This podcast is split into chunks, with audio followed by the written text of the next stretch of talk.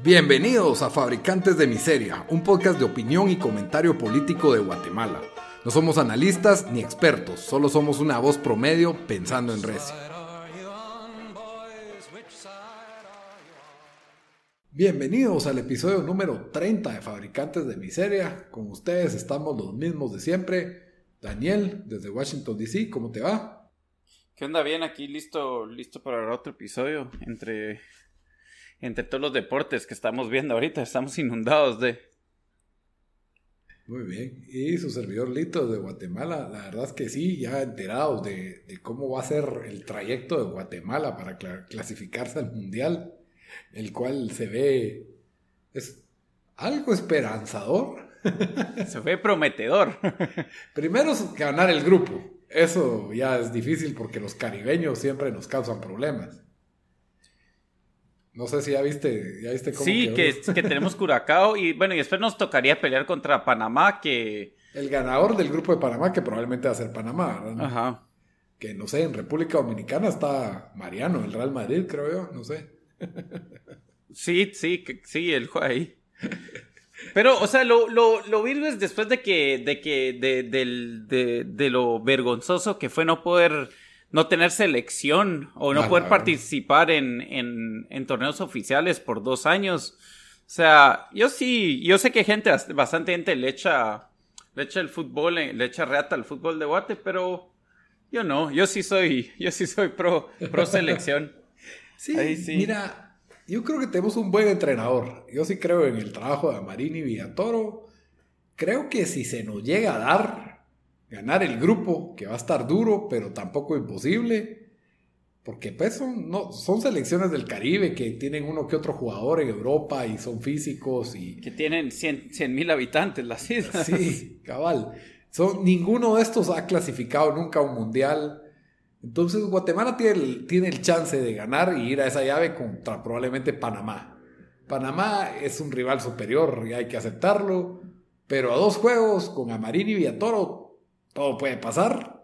O sea, no sabes una roja, un penal, si tenemos orden defensivo, de repente. Mira, contar que tengamos orden defensivo, yo creo, yo creo que estamos. Recuerden igual que, que Guatemala cuando juegan Copa de Oro contra México y equipos, o sea, esos partidos son más, más duros de lo que uno piensa. Otro día le ganamos a Estados Unidos. Eh, ya no es, o sea, no, o sea, no sé, a mí, a mí molesta que la gente le eche rata porque pensemos también en, las limitaciones que, tenemos en Guatemala o que los jugadores tienen, o sea, solo no, no hay canteras buenas, no... Pero pienso en las limitaciones que tienen en el Caribe y nos ganan. eso sí, eso, sí, pero no todos. O sea, ¿qué equipo nos ganan? O sea, Haití. O sea, Haití. Pero Haití ha clasificado mundial, o sea. Ah, más talento deportivo. Tienen más historial. Cabal. Igual Jamaica, mira, yo un mundial. Sí, creo que a dos, si no estoy mal. Bueno, y Jamaica, mira, o sea, ganando con Usain Bolt, o sea, es, la raza. ¿sí? ahí sí que tenemos. No quería decirlo, pero lo voy a tener que decir. Ahí sí que les ayuda. Vamos a tener que cortar esto después del podcast. Bueno, pero el punto es de que a dos partidos con Panamá para llegar a una octagonal, donde ya está clasificado cómodamente, viendo, comiendo poporopos, México, Estados Unidos, Costa Rica, Honduras y ¿Quién era el otro?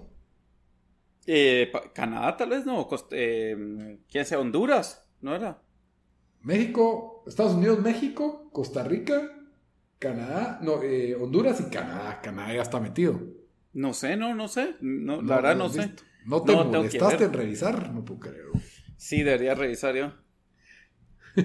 pero, pero sí, ya hay, si no estoy mal, Solo quedan tres equipos pendientes de, clasificar. Y ahí es donde Guatemala. Es una cochada, la verdad, como hicieron eso. Porque por lo menos, mira, Estados Unidos y México dos veces casi se han, se han quedado fuera del prehexagonal. Y lo hicieron, obviamente, para asegurarse un lugar ahí y para asegurar que. Es Jamaica, no es Canadá, es Jamaica. Es Jamaica, ve, pues ahí estás. Es Jamaica, que lo merece más que Estados Unidos. Estados Unidos no llegó al mundial.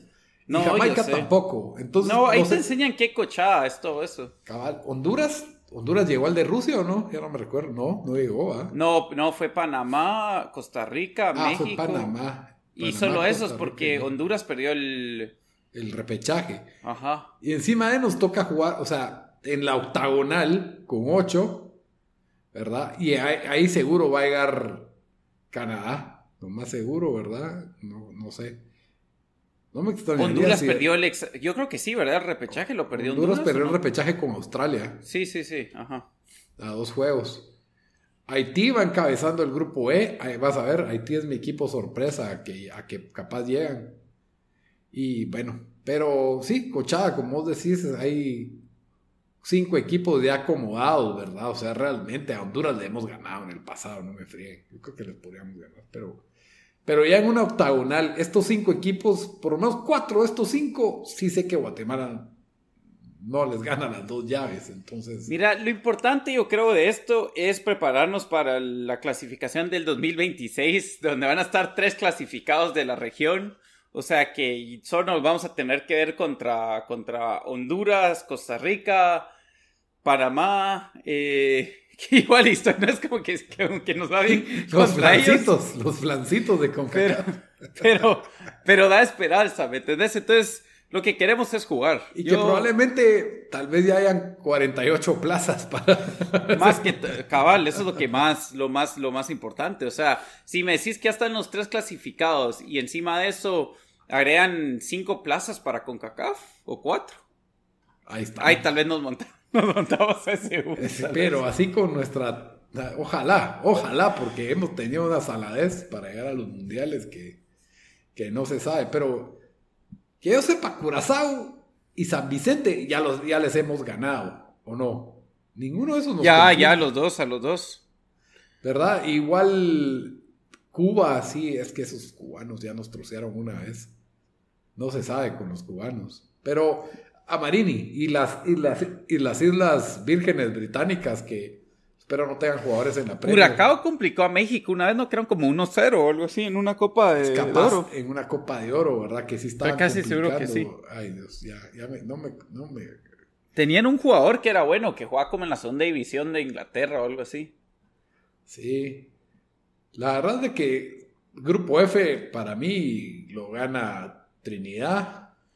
Sí, El mira, pues Trinidad E Tobago, está Guyana tal vez tiene un chance. Haití debería cómodamente pasar de su grupo. Y ahora Panamá yo no miro que tenga rival ahí. República Dominicana. No, tal vez Mariano se inspira. Creo que República Dominicana tiene dos jugadores jugando en, en creo, España. que, creo que quedamos 0 a 0 con Ah, dude, pero Cuba nos complica. Yo no sabía que Cuba Cuba nos complica, nuestro- ajá. Ah, la No, este es el grupo de la muerte. Curacao, Guate. Curacao. y. Curacao tuvo una buena Copa de Oro. Incluso va como cabeza de grupo. Por eso te digo. Y después Canadá le tocó fácil. Por Surinam no, no mucho. Eh, Granada también ha medio complicado algunos equipos buenos. Pero El Salvador debería pasar cómodamente. A nosotros nos tocó el, el grupo difícil. Yo feliz lo cambio por el grupo de Trinidad o de Haití. Ah, no sé, con Trinidad ya tengo malos recuerdos. no, no, yo digo cambiar Guate por Trinidad. Ah, Pero no se podía, ¿verdad? Porque no somos cabeza de serie. Sí, sí, obvio, obvio que cambiar Guate por Trinidad, ¿qué, qué te crees vos? Sí, igual El Salvador también la tiene, la tiene medio cómoda ahí. Antigua y Barbuda creo que sí han complicado, eso. pero bueno, ahí sí que Ya dimos el somos especial. el único no caribeño en ese grupo, ¿verdad? Sí. Caribeños abundan a la hora de la hora. Que por cierto, probablemente vamos a hablar de foot cuando, cuando comience las eliminatorias. Solo para que sepan, por si no, por si no se dieron cuenta por estos 10 minutos. Prepárense, cabal, prepárense. Pero bueno, el tema de hoy, el tema de hoy es el confinamiento y cómo ha sido de distinto, en eh, diferente en, en cada país. Eh, en Guatemala ya nos olvidamos de eso, ya, ya reabrimos parcialmente la economía. No, pero confinamiento, sí, ajá. Especialmente para gente regresando de otros países y cosas así, ¿verdad? Que en Guate no sé Sí. qué tanto se aplicó. Sí, aquí la verdad de que ya hay vuelos de rescate que están regresando y te dicen que tienes que hacer cuarentena, de lo que entiendo te llaman en tu casa. No hay una cuarentena obligatoria, te toman la temperatura y a las personas que venían en el vuelo, en los vuelos, se les pide que lleven un certificado de haber salido negativos en una prueba en los últimos dos días, algo así. Entonces, ese es como el filtro, ¿verdad? Eh, vamos a ver, el aeropuerto de Guatemala es el último en el mundo en no abrirse. Está cerrado de momento y parece que se abrirá el 1 de septiembre. Espero que no sea como el segundo pago del bono familia que aún no ha salido y que se viene corriendo desde mediados de julio. Entonces, y eso pues también va a ayudar con la economía, el hecho de que ya, tengamos abierto el aeropuerto, ¿verdad? Parcialmente pues no es un switch que se apaga y se prende la economía, pero, pero en, algo, en algo va a ayudar al, movimiento. Y pues los números han ido mejorando, no sabemos si es por falta de pruebas o porque verdad ya estamos curando más gente. Creo que a nivel mundial ya se está curando más gente. La cosa es curar más de lo que se contagia, que es lo difícil todavía en algunos lugares, ¿verdad? Donde ya tienen más abierta la economía. En Guatemala ahorita tenemos al día de hoy, 19 de agosto, 9.052 activos, eh, 53.000 recuperados y pues acumulados serían 64.881 contagiados de coronavirus. Estamos también por, por abrir el transporte público, por ahí todavía. Bueno, están, creo que todavía sigue la pelea entre los si quieren más subsidio, porque bueno, quieren subir el, el, el, precio pasaje. Ajá, que obviamente yo los entiendo, o sea, aquí han subido los costos de todo, si vas a tener menos pasajeros, tenés que subirlo. Eh, la gente no, o sea, el, el, el, gobierno, bueno, el gobierno los puede dejar, o sea, tú puedes subir el precio o, no. La verdad no sé cómo funciona eso con el transporte cuasi público. Pues depende qué, o sea, el transurbano no, el transurbano sí tiene como... No, pero yo digo, las camionetas, digamos, ¿puedes subir el precio o el, o el gobierno directamente no te deja? El gobierno te dice que no, pero igual lo hacen. Especialmente cuando ya es después de tal hora o si van a tal lugar. Sí, entonces lo que ellos quieren también es un, es un subsidio extra, ¿verdad? O sea, lo... Porque no van a poder subir la misma cantidad de gente al bus, van a recibir multas, todo este tipo de cuestiones, ¿verdad? Sí, desastre. Pero bueno, la cosa es de que no, no, ha podido comenzar por eso. Sí, entonces iban a haber una marcha pacífica el día jueves 20 eh, de, los pilotos, del transurbano. A ver cómo, cómo va con eso.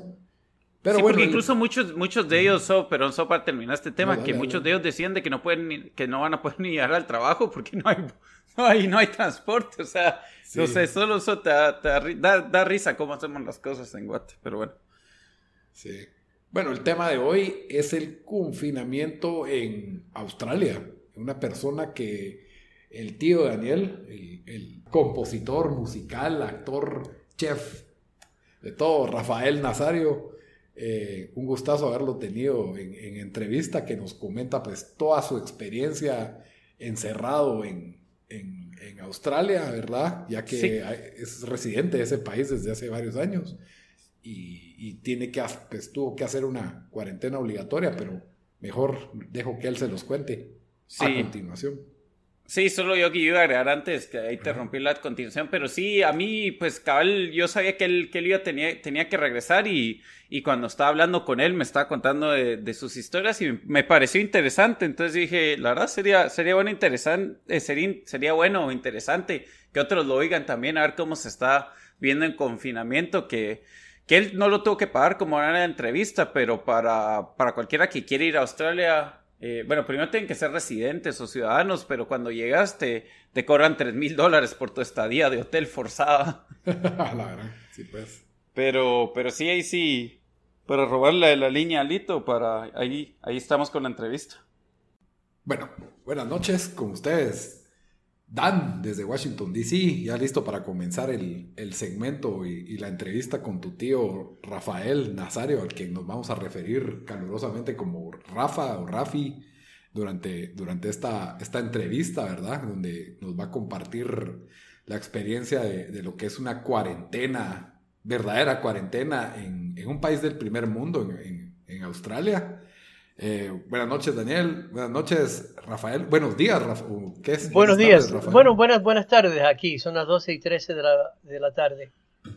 Bueno, bienvenido aquí a Fabricantes de Miseria, a este episodio. Gracias por estar aquí. Sí, cabal, el episodio pasado tuvimos a tu hermano, este episodio a mi tío. Ya parecemos diputado y plazas fantasmas en Guatemala. Próximo episodio tu abuela, quién sabe. El, nepotismo es una práctica ya aceptada en nuestra cultura, entonces. Lleva cientos de años siendo honrada esa práctica. Y sigue en práctica, fíjense lo que está pasando en Washington. Sí, sí, eso, eso es mundial, eh, lastimosamente. Eh, pero así como, como adelantó eh, Rodrigo, em, cabal, pues mi, tío ya, ya, ahora que ya son cinco o seis días de, cuarentena allá en, Australia y, a mí me, me pareció curioso, em, o sea, cómo lo está experimentando, porque yo creo que Australia, y sabemos que Nueva Zelanda también, pero Australia es de los países que más estrictos ha tenido su eh, su cuarentena o cómo se han, por decir, eh, cuidado el país entero. Y, sí, me, pues me pareció interesante poder saber un poco más con, alguien que lo está, que lo está viviendo ahí. Entonces, pues sí, Lito, no sé si tenías pregunta para comenzar. comencemos, comencemos. Bueno, primero, ¿cuánto, o sea, ah, cuánto tiempo llevas ahorita de estar en, un confinamiento obligatorio, que es lo que entiendo, verdad? Bueno, aquí hoy son, hoy es eh, martes, llegué el jueves por la tarde, eh, desde el jueves que me trajeron directamente del aeropuerto bajo guardia armada y con el ejército, porque así de importante soy yo, o sea, una marcha, una escolta oficial, no. ¿Así era parejo para todos o solo? No, solamente a mí, los demás caminaron detrás del camión. Este, yo vine en el camión, ellos venían caminando. Bueno, más bien corriendo, tratando de alcanzar el camión. Algunos se desmayaron y murieron del ataque de corazón y así, bueno, pues no había que darle cuarentena. Eh, eh. no, no, fíjate, uno, eh, el procedimiento fue el siguiente. Uno que estaba llegando de, un vuelo internacional, recoge las maletas, pero antes de recoger las maletas... Primero se iba a decir que este, este vuelo se tuvo que, lo, tuviste que reprogramar porque bastantes vuelos se estaban cancelando antes de llegar a Australia. O sea, no es, no es tan fácil, no está tan fácil llegar ahorita, ¿verdad? Este vuelo lo reprogramé tres veces. Fueron los dos primeros, los cancelaron. Dos o tres, creo. Eh, sí. Porque, o sea, las aerolíneas, de una forma, bueno, no sé, ilógica, venden boletos y después declaran que el avión no va a ir. O sea, es como venderte una reservación en un restaurante y venderte la cena y tú llegas y te informan, ah, no, no, no, nosotros cambiamos, no, si no, no va a haber comida esta noche, buena suerte. Yo le veo mucha lógica a ese sistema, si soy el dueño de la aerolínea. Y, el, y el vuelo... Tuve, varias cancelaciones, dime. Y, y, el vuelo estaba, ¿cómo estaba el, vuelo? ¿Estaba bastante vacío, lleno, porque era el único avión que sale por algunos días? ¿Cómo, cómo fue esa experiencia? En, en, todos los vuelos yo era el único pasajero, porque así de importante fueron... no. no, mira, todos los vuelos fueron tres, tres vuelos que tuve que tomar y los tres aviones estaban a menos de 40% llenos. Ah, bueno. ¿Será que esto fue a propósito o simplemente esa era la cantidad de gente? Creo que la gente se cree que volar es muy peligroso, pero yo creo que ir al supermercado estos días es, más peligroso aún en cuanto a la posibilidad de contagiarse. Pero no sé, no sé, yo creo que es que habían pocos, porque para entrar a Australia uno tiene que ser ciudadano o residente permanente. Ah, o sea, no, puede entrar alguien ahorita solo a hacer. O tienes que tener una razón oficial por la cual llegar, eh, una compañía que está haciendo una inversión, algo así. Una excepción. Y solo para referencia, el vuelo era de, Estados Unidos hacia Australia. El, estado, no, el vuelo fue de San Francisco a Nueva Zelanda, de Nueva Zelanda acá. Sí. sí pues. ¿Y ya sabías que esto iba a pasar cuando ibas para allá? ¿O fue como que sorpresa? Me están obligando, me están llevando a un lugar. Por, no, yo sabía que esto iba a pasar porque estaba yo informado y, claro, yo leo los periódicos de Australia todos los días o por lo menos los, este, los headlines, ¿cómo se dice headlines? Este, los titulares. Sí, pero lo que estaba en duda por un tiempito es si me iban a cobrar, porque decidieron que, que le iban a cobrar a los pasajeros que estaban llegando por la estadía en el hotel de dos semanas. Eh, y anteriormente eso estaba, sí, o sea, estaba sin costo. El gobierno se estaba encargando de eso. Pero decidieron que eso ya no, no va a ser y cambiaron la ley. Pero como ya yo había eh, hecho los, las reservaciones y comprado los boletos antes de que cambiaran la, la, la, policy, la política. exacto. Pues no, no tengo que pagar los 3 mil dólares que están cobrando. Ah, y podrías escoger, digamos, algún hotel tipo A o tipo B, o ellos mismos, o ellos te, escogían todo. Eso fue, entonces si me permite llevarte de nuevo al aeropuerto para, para porque uno no, no, no puede escoger uno, este, lo reciben, te entrevistan en el aeropuerto, enfermeras te preguntan, te toman la temperatura, este, has estado con alguien que tiene COVID, sientes tos, tienes eh, fiebre, tú crees en Santa Claus, y claro, si, si, le dices que sí, que crees en Santa Claus, te llevan al manicomio. Entonces, eh, eso ya, obviamente, otra cosa. Pero después de eso, uno recoge las maletas y lo mandan por un pasillo eh, enorme donde hay policías y miembros del ejército esperando. Me indicaron, se monta en ese camión, por favor.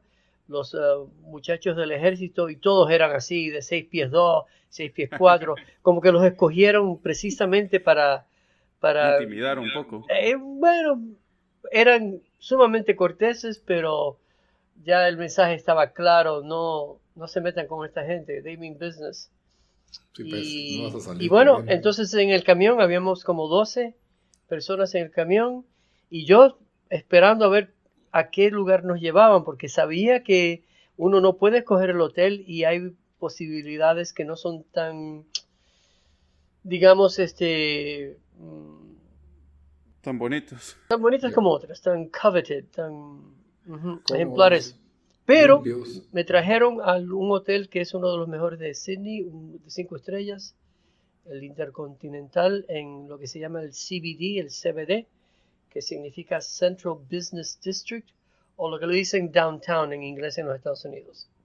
Ah, Así que estoy en el centro de la ciudad, en un hotel más o menos que se consideraría de lujo.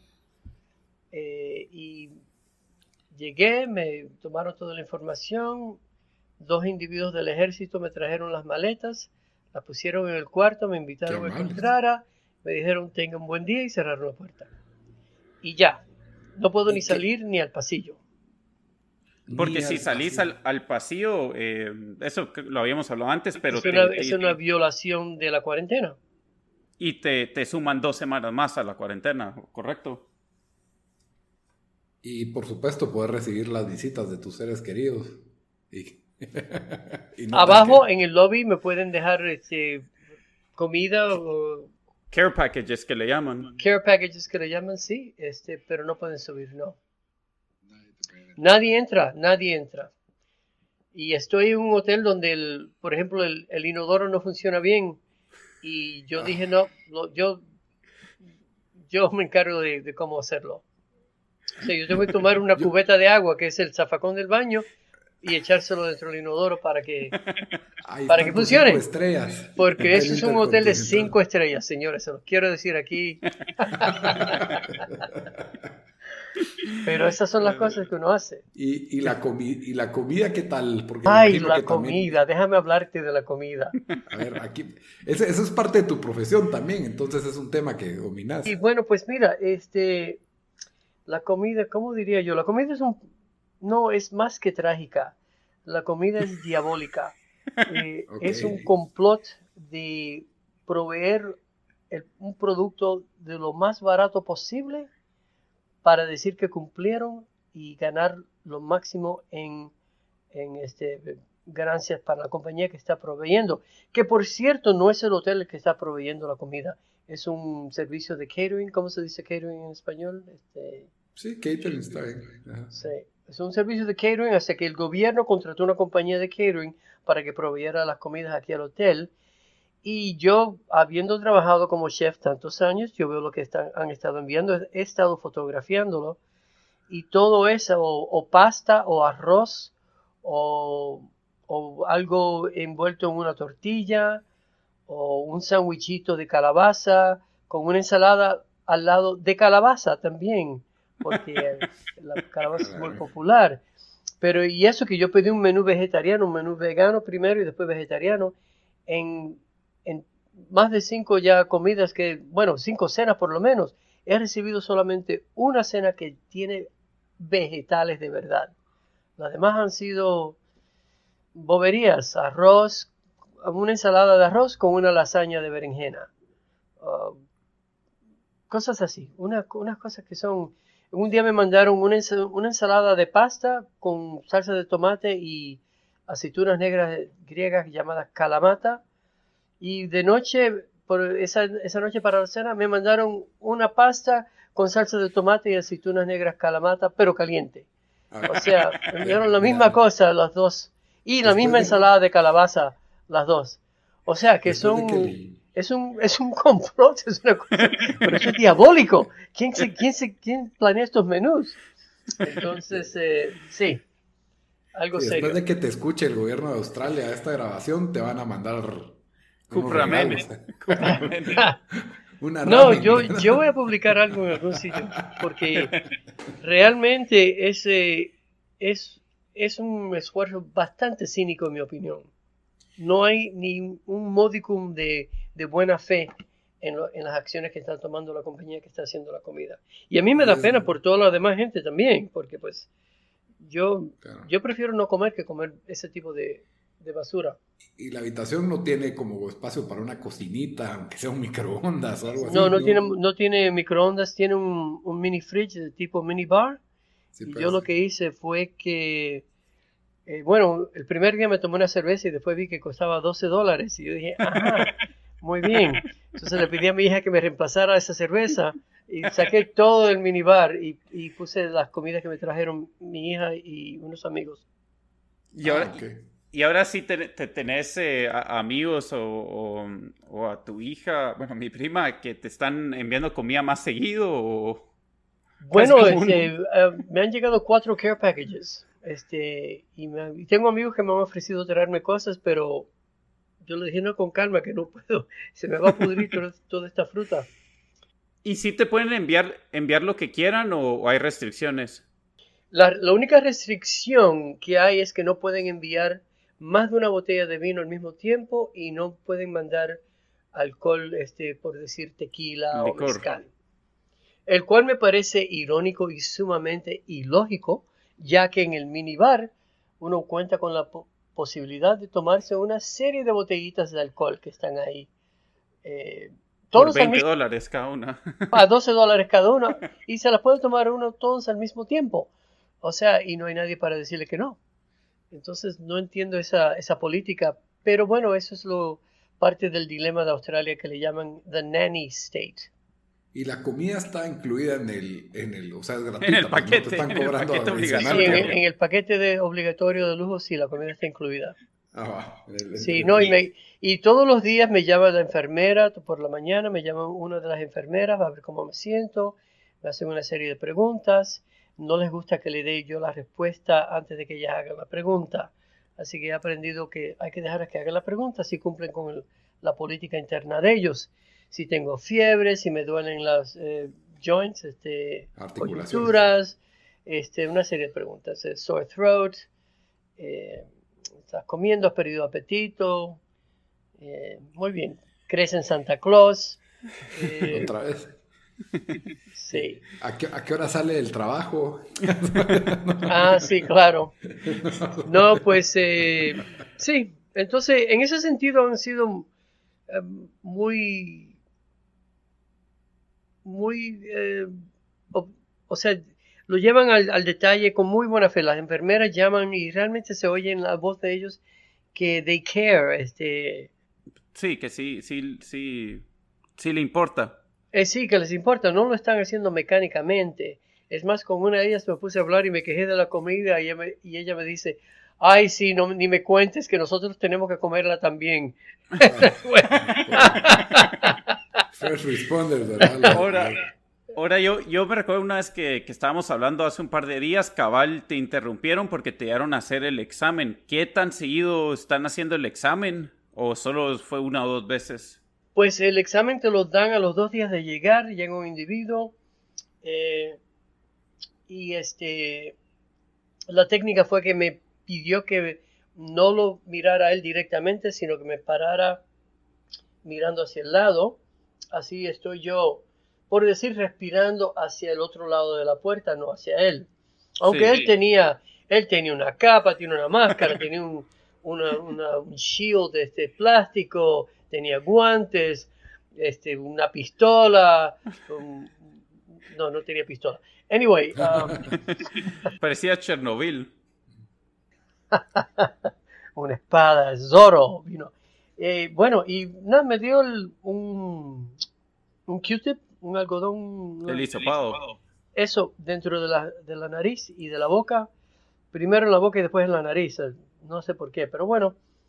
Y, y se fue. Y me van a volver a dar una prueba en, en ocho días más. ¿Y te dieron resultados de esa prueba? Ellos me dijeron que no me iban a llamar si, si no había nada que, contar. Ah, Entonces ya han sido dos días y no me han llamado y yo esperando y esperando. Y me prometieron un bizcocho y un regalito y no me han llamado. Estoy muy deprimido por eso. Pero bueno, está bien. y, y entonces se supone que ya cuando cumpla dos semanas, el, mismo jueves de aquí en, en ocho, por ahí, ya, ya puedes salir o y después te dan algún tipo de seguimiento, ya cuando salís ya no importa. No sé, no he llegado a esa parte de la historia. Porque yo no, realmente yo no he hecho muchas preguntas. O sea, yo soy el tipo de individuo que si me presentan con algo, yo digo, ok, esto es lo que estamos haciendo ahora. Si llega mañana y me dicen otra cosa, ok, esto es lo que estamos haciendo ahora. Y eso pues es muy frustrante para mis novias porque yo no preguntaba. Este, para ellas no les importaba, pero sí me importa, es que yo no pregunto. Yo supongo si necesito saberlo, me lo dicen. Ok. Y eh, solo una pregunta, ¿como cuánta, como cuánta gente estará en el, en el, en el, iba a decir hospital, en el, eh, en el hotel? Ni idea, porque no tengo menor idea de cuántos han llegado desde que yo vine. Este, en el cuarto del lado no se escucha nadie, nadie o nada, ni en el de acá, pero quizás en las paredes, este es un edificio muy viejo de los de antes, eh, que lo convirtieron en un hotel de lujo hace no sé cuánto tiempo. Y este, no tengo, no tengo idea de cuánta gente hay en el hotel. Supongo que hay por lo menos unos, este, qué sé yo, por lo menos docenas de personas están aquí. Yo le pregunto a la enfermera mañana. De curiosidad. Y hablando de, bueno, ya, ya sabemos de la comida, aparte de comida, te, te están dando algún tratamiento o vitaminas o algunos consejos de, que te des que tomar algo para cuidarte o... Bueno, este, no, realmente no, pero me dijeron que si me sentía deprimido o y necesitaba alguien con quien hablar, que les avisara. Y eso fue en serio. Ah, eso, eso fue muy en serio. Mire, si se siente deprimido, si la estadía se pone demasiado ah, penosa, usted no tenga pena, llame abajo y lo comunicamos con alguien que pueda hablar con usted. O, así que están ya tienen eso previsto de que hay algunas personas que quizás no pueden este cope, eh, sí, lidiar lidiar con esta situación de, una forma óptima y pues eh, pero yo como me, me crié en una isla solito pues yo me entretengo muy bien inventándome amigos con los cuales hablo todo el día. Tenés a Wilson ahí. sí. sí. Tengo Wilson, exacto. Muy bien. Eh, no, no, eso te iba a preguntar y por lo menos, digamos, porque sí, yo creo que a muchas personas de escuchar que va a estar encerrado en un cuarto de hotel, están visualizando tal vez alguna de las habitaciones que se han quedado en su vida, pero pues esto puede variar. Tenés un balcón o una ventana o, bueno, totalmente... aparentemente habían balcones, pero los quitaron para que la gente no se tirara. No, este, no, no hay balcones. No hay balcones. Aquí hay una, ventana enorme, pero no se puede abrir. Eh, y pues eh, como estoy al, al, lado opuesto de otro edificio de oficinas yo mantengo la cortina más o menos cerrada porque pues quién sabe, yo no quiero que estar observado eh, aquí, porque pues ando en mis pijamas todo el tiempo. ¿Para qué vestirse, verdad? ¿Y cómo, cómo, cómo la estás pasando? O sea, sí, ya, ya te estás empezando, o sea, porque una cosa es estar en cuarentena en, en una casa o donde uno medio puede salir aunque sea al súper o, o donde está en contacto con otra gente, pero estar encerrado en un cuarto sí es, ya es otra, es otra cosa. O sea, ya empezás a sentir un poco fatiga o todavía... Porque sé, sé que perdiste el libro que te regalé, así que eso para entretenerte no tenés. Sí, pero fíjate, un amigo mío me trajo otro libro sin yo haberle pedido. Mejor que Eh, tú. Y tengo libros, tengo montones de libros en, en Kindle. Ah. Eh, pero mira, yo tengo mi, tú sabes que yo hago yoga y tengo mi yoga mat en el piso y todos los días la visito, por lo menos dos veces, algunos días menos que otros en cuanto a ejercicio, pero siempre estiro, medito, hago algo de ejercicio y me he estado entreteniendo pues, eh, como tú sabes, eh, con mi música. Eh, he terminado una pieza que había compuesto hace mucho tiempo y la grabación la llevaba yo ya hace ocho años aquí y la, la terminé, la arreglé y la modifiqué un poco y la lancé a mi página de SoundCloud. Y pues eso es lo que estoy haciendo, haciendo mis proyectos para entretenerme porque ver televisión todo el tiempo, eso a mí me, me aborrece. Eh, Creo que, creo que nadie, por más que te guste, ya cuando es porque no te queda de otra, ya, ya no se vuelve, ya no es. y Especialmente que está bien, estás haciendo un ejercicio, pero si no, si no has salido, ¿verdad? No sé, creo que es otro, otro sí es otra la, no poder salir de la casa. O sí. no recibir sol, es que yo siento que eso es lo que también de lo que afecta, si no hay suficiente Sí, pero sol. yo, en, en mi caso, por lo menos personalmente, yo no pienso en eso, yo no pienso en lo que, en lo que estoy careciendo, porque eso es una forma de autotortura en cuanto a mi modo de pensar. Yo, yo me quedo con lo que está presente y delante de mí, y eso es lo que tengo, pues esto es lo que tenemos ahora, pues está bien, yo puedo lidiar con esto. Sí, pues. Y así no, si uno se enfoca en la carencia, pues eh, entonces buscas razones para cuál estar infeliz. Eh, y bueno, eso es, eso es fundamental a, mi manera de ser en estos días. Sí, pues. Y, y después solo, eh, bueno, yo también tenía esta, esta duda porque me, lo hemos hablado de que ahorita Sydney todavía no ha puesto las mismas restricciones que pusieron eh, en, el estado de Victoria, donde está Melbourne, que, que sí hay toque de queda eh, más severo y la gente no, no puede eh, moverse, o sea, no puede mm, eh, salir a otros estados, se tiene que quedar ahí. Eh, ¿cómo, ¿Cómo está la situación ahí en, en Australia con, con el coronavirus? Bueno, pues Sydney es que el estilo de gobierno en, en los distintos estados, cada estado tiene un estilo de gobierno muy distinto. Victoria es en muchos sentidos más liberal que eh, este estado que se llama New South Wales, eh, Nuevo South, South Wales, eh, pero eh, ha impactado de una forma más severa en los últimos días en Victoria, en Melbourne, que es eh, la capital de Victoria, y han reaccionado de una forma pues más severa. Aquí la, el- la primera ministra de New South Wales se llama, um, ah caray, ¿cómo se llama ella?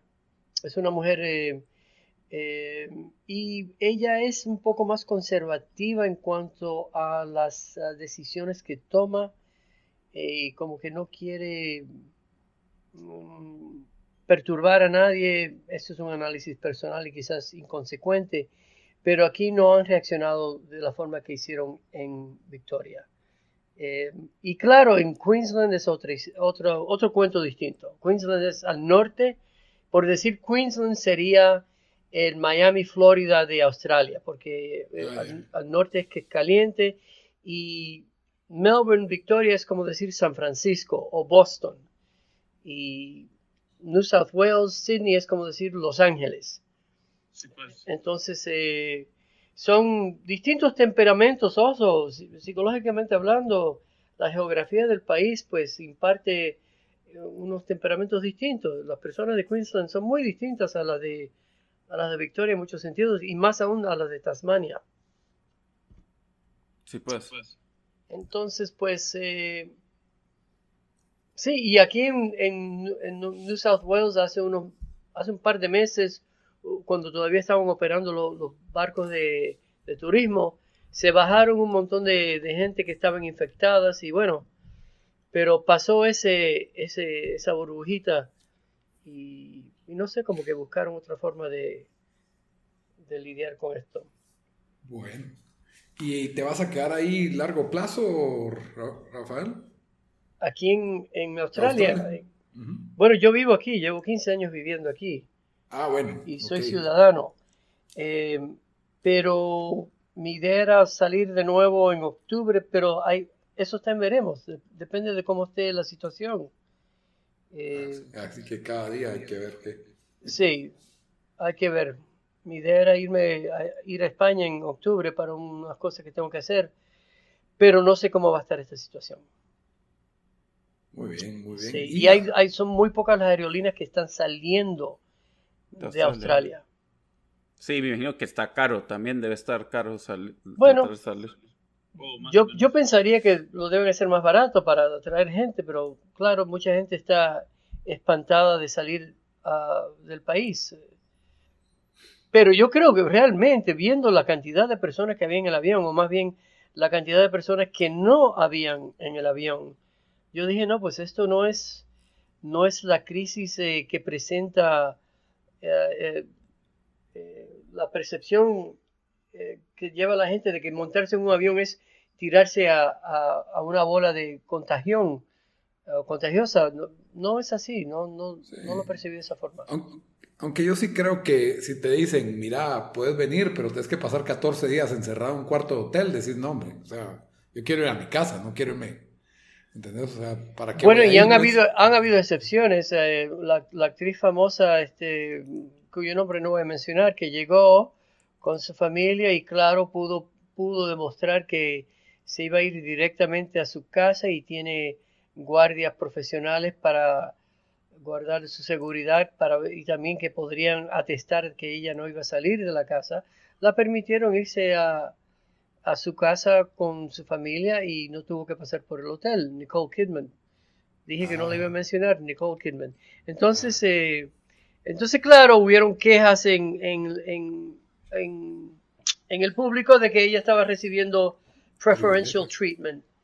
Eh, pero bueno, el dinero siempre habla en, en esta situación. Es Nicole Kidman. Si, estás escuchando, Nicole, yo sí te quiero. Qué bueno. no, y qué va, pues mira, yo, yo estando en esa situación, yo creo que todos haríamos lo mismo. Todos haríamos lo mismo, todos diríamos, oye, pero mira, yo vivo aquí, estos son mis guardias personales, eh, bla, bla, bla, ¿qué te parece si hacemos un arreglo para yo no tener que estar en ese hotel? que, que me dicen que la comida es horrible. Entonces... Eh, sí. bueno, yo creo que ya nos pintaste bastante completo el cuadro de lo que es el, confinamiento obligatorio en, Australia, el verdadero, para, para que nuestra audiencia sepa lo que es un verdadero encierro en cuatro paredes. Eh, durante 14 días es que tienes que estar ahí, ¿verdad? O sea, 14 días, pero lo que ha ayudado también realmente no, no es un, no estoy sufriendo y, no creo que la gente está sufriendo con esto, porque la, forma, el comportamiento de todas las personas que van controlando el proceso ha sido sumamente cortés y gentil. Y eso, pues eso imparte una calidad completamente distinta a este proceso obligatorio. Han sido completamente corteses. Hasta los, hasta los señores de la aduana fueron pero como si tuvieran guantes blancos puestos. You know? Y entonces eso ayuda porque uno no se siente este, oprimido eh, por las circunstancias. Sí, es total. Ahí sí que Estados Unidos debería tomar nota porque ah, tiene... Ah, caray. Eso es para darle lecciones a, varias, a varios gobiernos. Pero sí, han sido todos sumamente corteses. Y yo personalmente lo aprecio muchísimo porque a mí se me, cuando la gente, cuando, cuando los gobiernos en la oficina de sacar la licencia de manejar, si me hablan de una forma media descuadrada, yo me pongo que qué, que qué tú quieres, que salimos afuera, vamos. ah, caramba, sí. Así que no está tan malo. Sí, la comida es horrible, pero amigos me trajeron comida. Este, Está bien. No, no hay nada de qué quejarme. Estoy agradecido realmente. Estoy en un hotel bonito, la cama es comodísima, la almohada comodísima. Ok, el inodoro no funciona, pero la ducha sí, las toallas son limpias, si quiero más toallas me las traen. Este, no hay nada de qué quejarme. Excelente, excelente. Bueno, gracias, Rafael. Te damos el, espacio si querés contarnos de alguna, de algún, de, alguna página o, red social que quieras promover aquí con nosotros. Eh, ah, entonces no, no, puedo contarles de cuando yo tenía nueve años y estaba enamorado de Gloria Hernández, ¿no? ¿De quién? Gloria Hernández. démosle, démosle, no te preocupes, contar. Ay, caramba. No, pues si quieren visitar mi página de SoundCloud, está bajo Raf Nazario. Y, pueden visitar a YouTube, mi página que está bajo Piano Food. Una palabra, piano y food. Piano comida. Eso también lo vamos a poner en la descripción por si alguien lo quiere, lo quiere buscar. Ah, muy bien. Muy bien. Y si, y si la persona es la, la persona número 3000 que visita, pues hay una rifa de un automóvil nuevo. Los detalles se le enviarán por email. Muy bien. Bueno, el giveaway, el giveaway. Sí, sí, sí, pero hazte de cuenta que el giveaway es una rifa. Eh, a mí, esas compañías que te ofrecen la posibilidad de entrar a una rifa, mira, si haces esto, entras a una rifa. ¡Ay, qué rico! Yo y 40 mil personas más eh, tenemos una oportunidad de ganarnos 100 dólares si, si estoy 20 minutos contestándote estas preguntas. ¡Qué bien! Aquí ni pregunto, aquí solo es un like. un like, un subscribe. exacto. Exacto. Please share, please share. Qué bien. Bueno, gracias por haberme invitado. Muchas gracias. A ustedes, a ustedes, y les deseo un bonito día. Y si tienen que viajar, este, pues, eh, sí, todo va a estar bien. ya van a ver. No, no, le tengan miedo. No le tengan miedo. ¿Ok? Ah, bueno, adiós. Ah, bueno, se me cuida mucho. Pues, espero que les haya gustado la entrevista con, el tío Daniel Rafa Nazario. Eh, bastante amena la, la conversación con él. Pero como siempre, todos los episodios los terminamos con una recomendación de la semana de algo que nos gusta y que queremos recomendarles. Dan, ¿qué nos vas a recomendar esta semana? yo les traigo un documental eh, True Crime de HBO Salió este año, hace como un mes o dos meses salió. Eh, se, llama I'll Be Gone in, the Dark. Eh, esto explora la, la, obsesión de esta. Pues prácticamente era una bloguera de, que se llamaba Michelle McNamara, que también era la, esposa de Patton Oswald, un, comediante, yo era bastante famoso en los Estados Unidos. Em, y pues ella, ella tenía, como dije, tenía un blog y su, su, de repente se le entró este afán o esta obsesión por encontrar al que ella nombró como el Golden State Killer, que, fue un asesino en serie que violó a más de 50 mujeres y mató a más de 10 personas. Em, y el documental explora ella en su, o sea, al nivel que llegó ella de, de investigadora ciudadana y con un grupo de otros investigadores eh, llegaron a tal nivel que la policía empezó a trabajar con ellos y, para tratar de encontrar, a, de encontrar a, este asesino que fue alguien que asesinó en los 70s y en los 80s. Eh, ella murió durante esto, tal vez esta obsesión uno podría decir que hasta la mató porque pues eh, empezó a depender de, de Ambien y Vicodin y otras, otras drogas legales para, para poder dormir eh, y en una de estas, pues ya no, ya no se levantó, ¿verdad? Se, se quedó ahí. Eh, sí, o sea, se quedó de, se, fue a dormir y se quedó muerta ahí. Sí, se quedó muerta. Y sí, se quedó dormida. Pero, eh, pero entonces lo que, lo que el, el, documental lo que te enseña es. El esposo dijo, bueno, yo, yo tengo que, que, terminar este libro, ¿verdad? Entonces, con, con amigos de con otra gente que, que está, que sabía de este caso, logran terminar el libro y lo logran sacar y, es la historia de, de, ella, de cómo terminaron este libro, pero también de este asesino que, este asesino que mucha gente no sabía quién era y, y pues ahí te explican en, en, qué está el caso, ¿verdad? Eh, pues no va a tirar ningún spoiler, pero muy muy bueno, solo duran seis episodios, está en HBO, eh, lo más seguro yo creo que va a estar nominado el el otro año, o incluso tal vez estoy nominado este año, no sé, lo tengo que ver en los semis. pero ahí lo, lo deberían de ver, se llama I'll Be Gone in, in the Dark.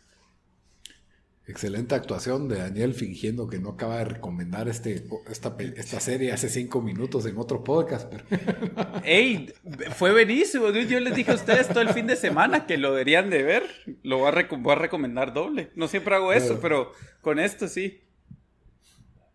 Muy bien. Bueno, yo voy a recomendar algo nacional. Medio recomendar, la verdad, pero, pero hay que verlo porque es producto porque es producto nacional y, quiero apoyarlo un poco. Em, la nueva película de Jairo Bustamante se llama La Llorona, no confundirla con La Llorona que salió hace unos años, película de terror protagonizada por Linda Cardellini, nada, nada que ver. Eh, la Llorona es un, es un spin en el clásico relato latinoamericano, leyenda latinoamericana y guatemalteca para pues Miguel Ángel Asturias relató sobre La Llorona en, sus cuentos Leyendas de Guatemala y, y bueno, esta es una película que le da un, giro bastante especial en que mezcla el mundo moderno con lo legendario y lo, y lo místico. Básicamente agarra el caso del, del, juicio del genocidio de Ríos Montt, le pone otro nombre por supuesto y por ahí pues un par de cosas cambian, ¿verdad? y logra sumergir este relato de la, de la Llorona dentro de lo que es la, la familia del acusado, ¿verdad? De, de, de este espejía, es que hasta se parece a Ríos Montt, pues, pero se llama Ríos Verdes, algo así, no sé, tiene otro nombre parecido. En fin. Río Montaña, ¿no? algo así, algo así. Eh, la cuestión es que es tiene buenas actuaciones para ser de Guatemala. Tengo que decir que me parece tal vez la película con mejor actuación que he visto. La calidad de la dirección y estilo de Jairo Bustamante, que lo vimos en. Uy, Dios mío, se me fue el, nombre de la, de la, película de Jairo, de Jairo Bustamante, la, la del volcán, pero. Aquí te la busco, mira. Para que no tengas que buscar. Seguí hablando esta, te la digo. Pero bueno, la película se llama Ishkanul. Ishkanul, Ishkanul, Ishkanul, perdón.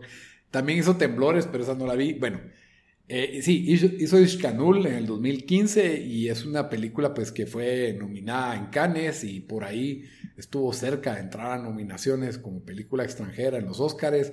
Incluso el director de Parasite mencionó a Jairo Bustamante como uno de los directores up and coming que, que hay que ponerles atención. Es un muy buen director Ahora creo que por ahí la historia pudo haber sido más cerrada, eh, pero pues esto ya es cuestiones de gusto y de estilo. Eh, también yo estoy un poco desgastado con que todas las películas de Guatemala tengan el tema del conflicto armado. Acabo de ver Nuestras Madres, también tiene el tema del conflicto armado. Son películas que reciben fondos de otros gobiernos, incluso del, del gobierno de Guatemala para, para dirigirse y para producirse, ¿verdad? Entonces, no sé, a veces hasta me hace pensar que me está predicando, que hay una agenda, son cosas que a mí no me gustan.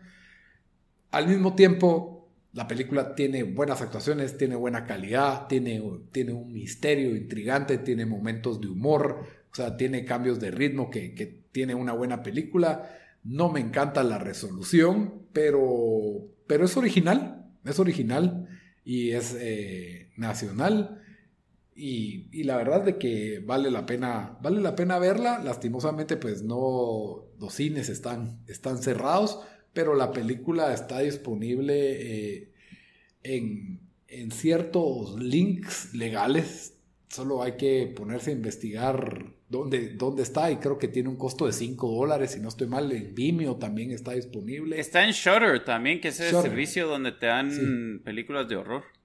Cabal, que no es un servicio, la verdad no sé ni siquiera si funciona en Guatemala, pero ahí está, ahí está disponible, si no con VPN, ¿verdad?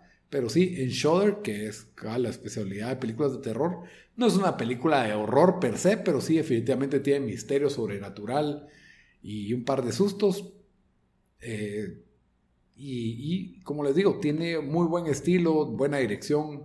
Yo la recomiendo como, hey, que alguien quiere ver algo de cine guatemalteco que tenga calidad, aquí está. Me gustó más Ishkanul, pero pues, está, está bien, la verdad está bien.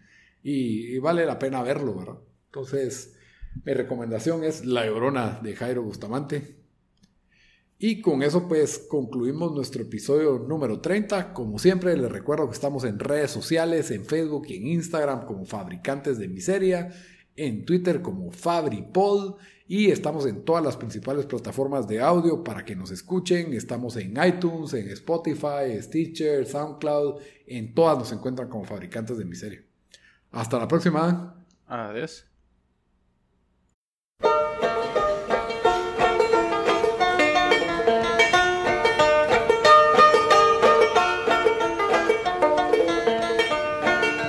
Which side are you on, boys? Which side are